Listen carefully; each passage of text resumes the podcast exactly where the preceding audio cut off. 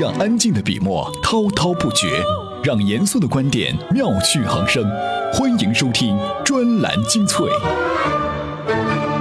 各位好，欢迎收听专栏精粹。今年的双十一终于是如约而来了。怎么样描述双十一出事以来的盛大场景呢？用一人得道鸡犬升天做比喻肯定是不合适的，因为阿里既不是一个人，京东等也不是鸡和犬。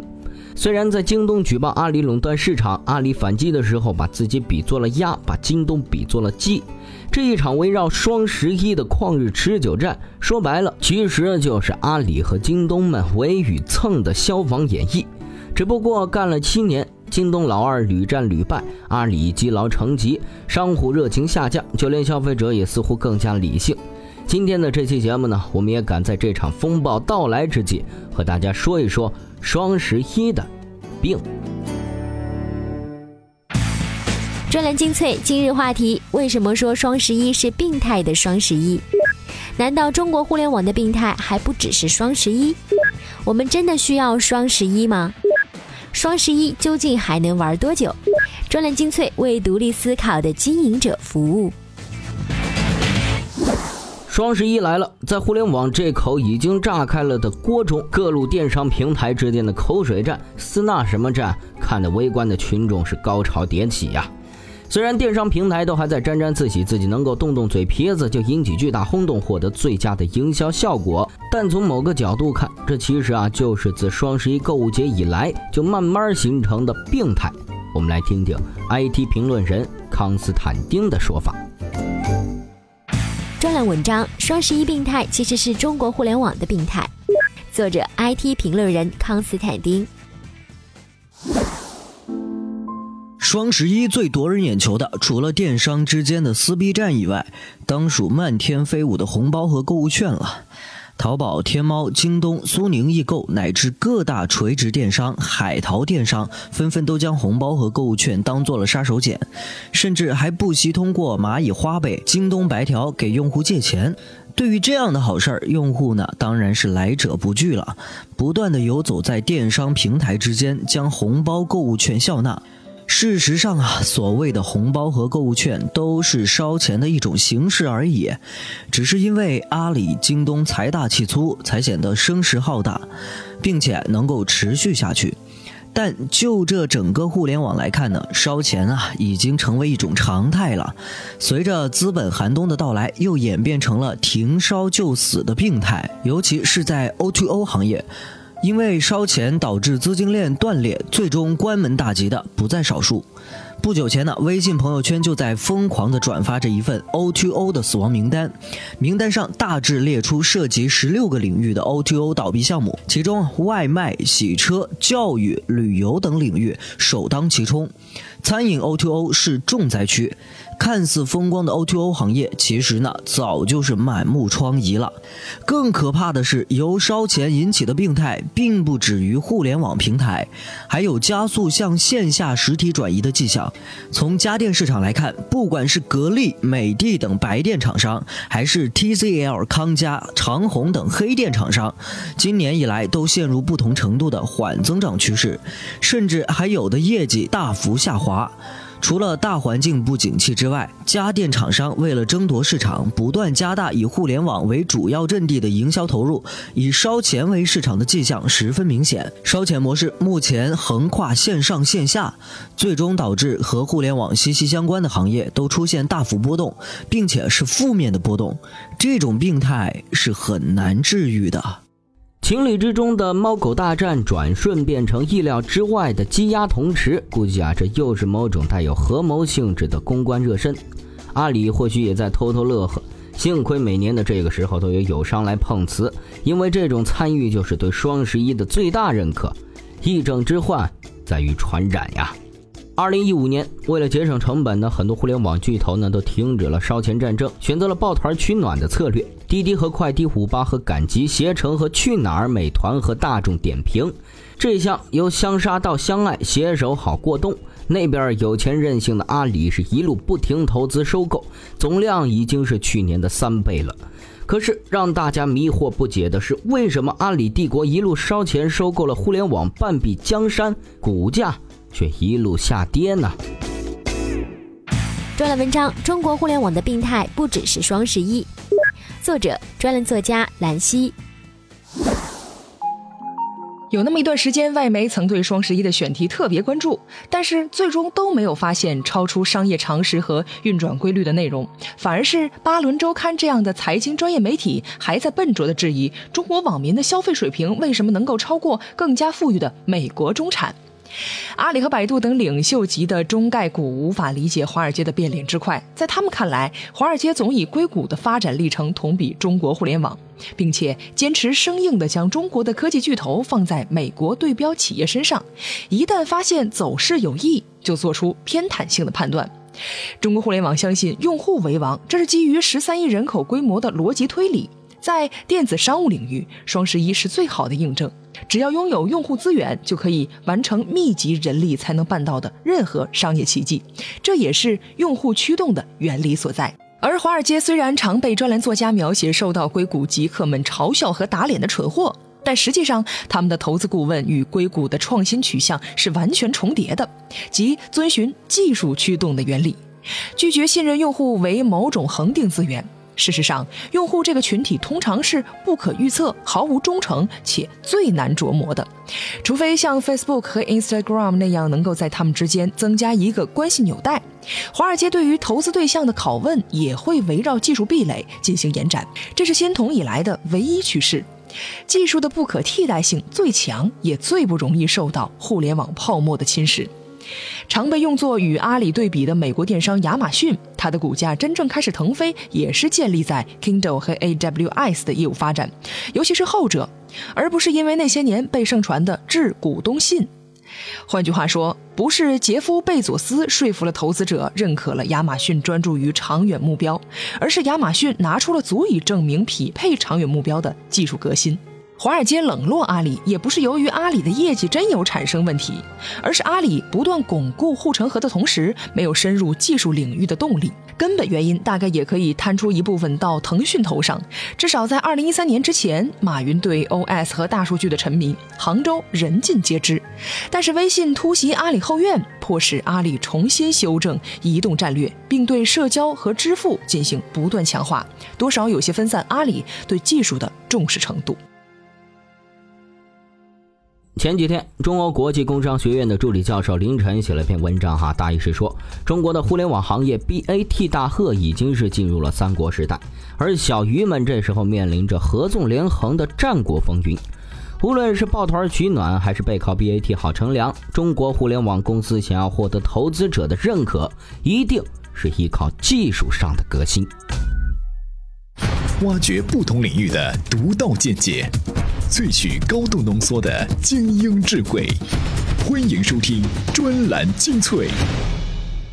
专栏精粹，欢迎回来。可以预见的是，哈，倾囊而出的阿里必然会将这一次双十一的单日成交数字推上一个让人惊艳的崭新高峰。而在阿里发表胜利宣言的同时，京东也会在另一处场景以另一个角度来宣告另一场胜利。这出戏码逐年上演，今年也不会免于俗套。只不过，双十一的互联网启蒙意义已经消失。我们今天真的还需要双十一吗？专栏文章：我们真的还需要双十一吗？作者：财经作家吴晓波。我们今天真的还需要双十一吗？如今的中国互联网行转适宜，万物焕然。当初的很多初衷和条件都发生了本质性的变化。首先，光棍节的互联网启蒙意义已经消失。从零九年到现在，爆发性的互联网人口红利被吃完了。六点七亿的上网人口已经超过了全国成年人的三分之二，市场教育基本完成。无论是天猫、淘宝的销售业绩增长，还是腾讯、微信的活跃度，都已经同中国的宏观经济一样，回落到新常态水平。试图通过营销轰炸的方式，极度的提升上网及网购比例，都已经不太可能。其次，赶羊式的营销运动已经不适应移动互联网的发展现状。发明光棍节的零九年正处于 PC 极盛时代，那个时候基于平台的流量分发是最重要的营销手段，商家的用户积累基本上是数量意义上的概率性事件。同时，由于品类格局还没有形成，任何粗放式的用户获取都是值得的。而到二零一五年的今天，智能手机全面替代电脑，基于社交和口碑的传播彻底替代了流量分发，有效用户的获取成本越来越高，而且精细化的经营成为互联网销售的决定性能力。在这样的新环境中，赶羊式的营销运动看上去很热闹，其实已经是非常陈旧低效的模式了。第三，商家在拼价血战中的获利模式始终没有形成。历年的光棍节中唱戏的是平台埋单的，从来是百万商家，而几乎九成九的参与企业都仅仅赚到了销售额和用户量，在利润上呈负数。当用户的有效性大幅降低之后，这样的营销运动就成了可悲的零和游戏。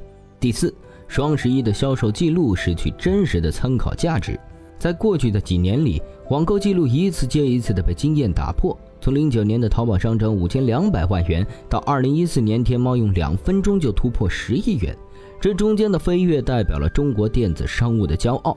可是，在今天，记录的意义已经失色，甚至记录本身成为了一个可以被设置的结果，几乎没有了参考的实际意义。第五，集中爆发的物流配送造成新的公共危机。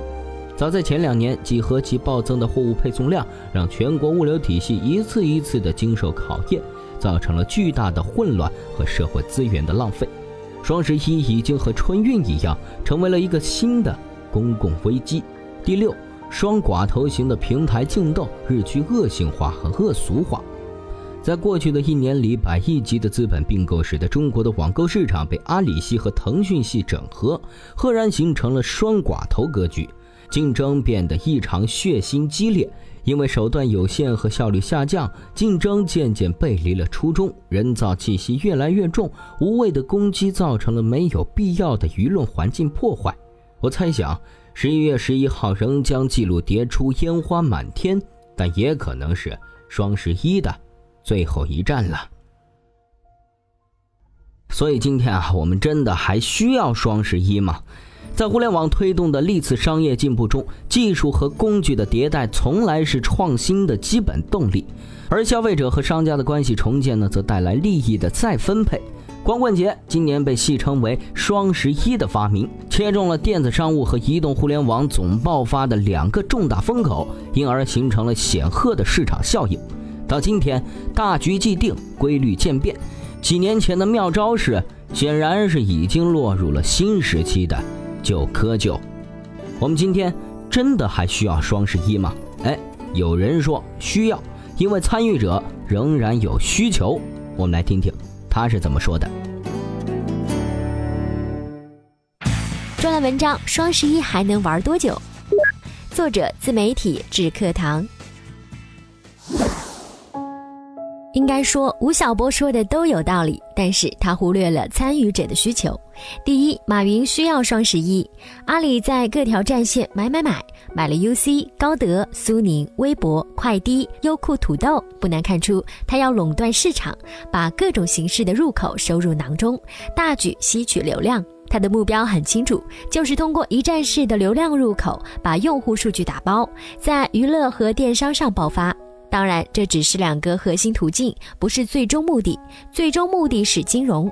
马云要用电商的稳定度来向资本市场证明这个生态体系的合理性和前瞻性。而且阿里也很清楚，要干就要干下去。要是不干，用户就会到手段更狠的京东那里去。如果只把双十一当做一次营销活动，那只能说实在是不懂什么叫战略性意义了。第二，商家需要双十一。双十一呈现的是典型的二八定律：服饰、鞋包、美妆、三 C、家电等品类是八的那部分。对于这类品类而言，双十一是甩库存的机会。实际上，从这两年的双十一销售成绩来看，双十一是传统品牌的狂欢，并且和吴晓波说的不一样的是，这些传统品牌是有足够的能力来应对低价大促的，他们可以借助品牌影响力重组供应商渠道。而从电商的角度来说，把传统商业搬到线上才真正开始了不到五年，想用双十一试水的传统商也太多了。因为这一天对于试水商家来说是营销成本最低的一天，一些在互联网上成长起来的品牌商家为了刷存在感，也会积极应对。吴晓波低估了他们，他们其实很清楚如何在拼价血战的环境中继续成长。只要定价权在自己手里，他们有太多办法来获取利润，比如更合理的布局产品线。如果你以为双十一是为互联网品牌而准备的，岂不是太狭隘了？第三，女性需要双十一。这个世界上专门用证明女性理性且精明的日子是不多的，她们需要双十一，需要为自己精明购物的荣誉而战。更重要的是，她们是七零后、八零后、九零后，在未来的十年、二十年中，她们仍然是中国电商的主流消费群，而边缘性的大妈用户还没真正出场。总之，不管需不需要双十一，它的确仍然存在着。用专栏作家兰溪的一句话做总结，或许应该有人去提醒那些鸡鸭，它们并非游弋在湖面，而是在铁锅里的沸水上扑腾。好了，今天的专栏精粹就是这样，感谢您的收听，我们下期再会。随时随地，随心所欲，你的随身商学院。这里是充电时间。